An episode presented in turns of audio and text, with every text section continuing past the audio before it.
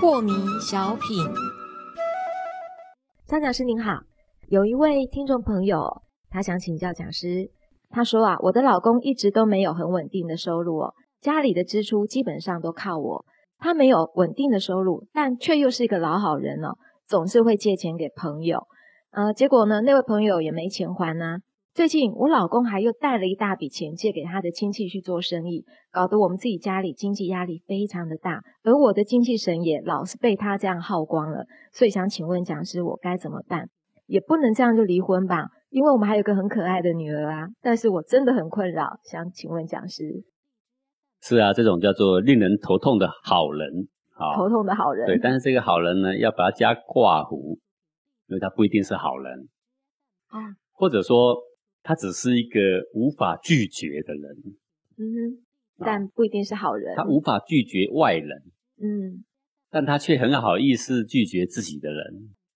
比如说，他的太太是那么样哀愁的脸跟他讲说：“别再借钱给人了，我们没有钱呐，对不对？”但是呢，自己的人比较好说话嘛，啊，然后对别人呢却很不好意思。也许只是他不懂得怎么拒绝而已，未必是个好人，是因为。他帮助人于一时，却侵害他的家小很久很久，对不对？呃，危害可能也很大。是啊，那么你说这可以怎么办？当然，事情啊，不外乎就是大小取舍，还有一些权变的办法。古圣先贤教我们就是这样而已啦。呃，不得不抉择，就是依大小先后来抉择。好，那像刚刚。呃，这位听众啊问的就很有道理，总不能离婚嘛，因为我们还是个家庭，我们还有小孩，对的，大小来说啊，这个很重要，我们要维持一个正常的家庭，给小孩子一个呃很好的示范。但是不离婚之外呢，我们还有没有别的办法？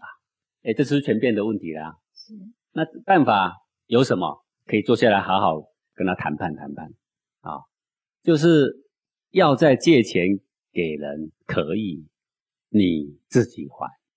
嗯，哎，这点要先谈判清楚。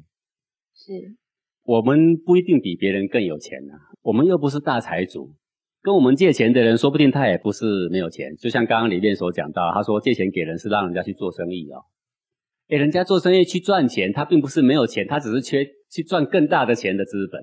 我们也没钱呐，我们也没有可以赚更大钱的资本，我们也没有做生意的资本。你要说今天去借钱来让自己做生意，那还有话说。借钱给别人去做生意，这个是完全不合道理啊！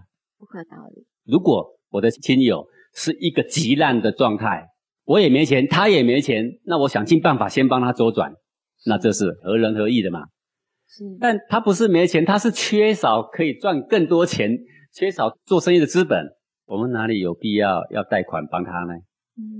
嗯，这是不是烂好人？这个善就有一点声闻过情了。是。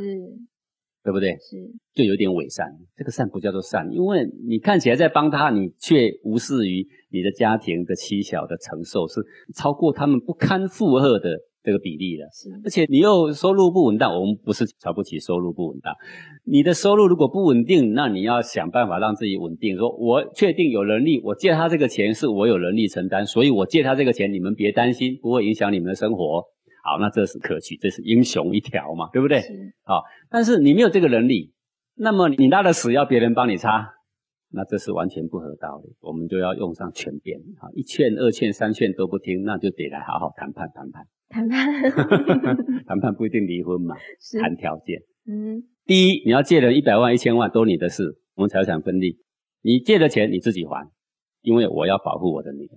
是，对我很尊重你，好。我也很很敬重你这个先生，家里你是我们的主人，但是我更重要要保护我的小孩。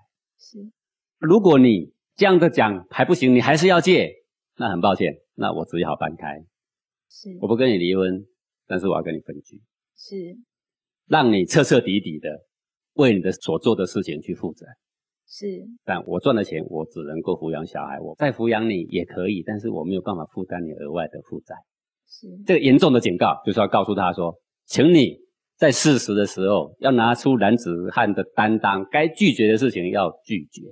是，哎，你不能妇人之仁，你不能拒绝的事情都罪过由别人承担，你算什么英雄好汉？是，可是讲师，你知道有真的有很多男主人哦，就是不能去拒绝外面的苦了自己的老婆，对，好好的训练训练，对你不能把你所挖的坑叫别人去跳，叫别人去受罪，嗯这都不是什么英雄好汉。你说收入不稳定没有关系，我们吃平常一点，我们穿平常一点，我们也不求奢华享受，我们只求安稳的生活。我赚的钱也够我们全家花，这个大家都不必计较。是，但是你要在外面挥霍，虽然你不是去赌博，也不是去吸毒，但是你的挥霍的程度，我看比那个赌博的也许还更大。是啊，根本不足的不足为取啊。是，哦，我有一种例外，就是亲戚朋友他真的是非常非常急迫的、急难式的啊，需要一笔钱，我没钱为他这个去周旋都可以的。是，啊，那是急难性的，而不是借钱去给人家买房子，借钱去给人家做生意，干嘛？你做不了生意的话，你就做个上班族嘛。为什么要叫别人借钱让你做生意？没这个道理嘛，不是英雄好汉，是不是英雄好汉？伪善。谢谢讲师。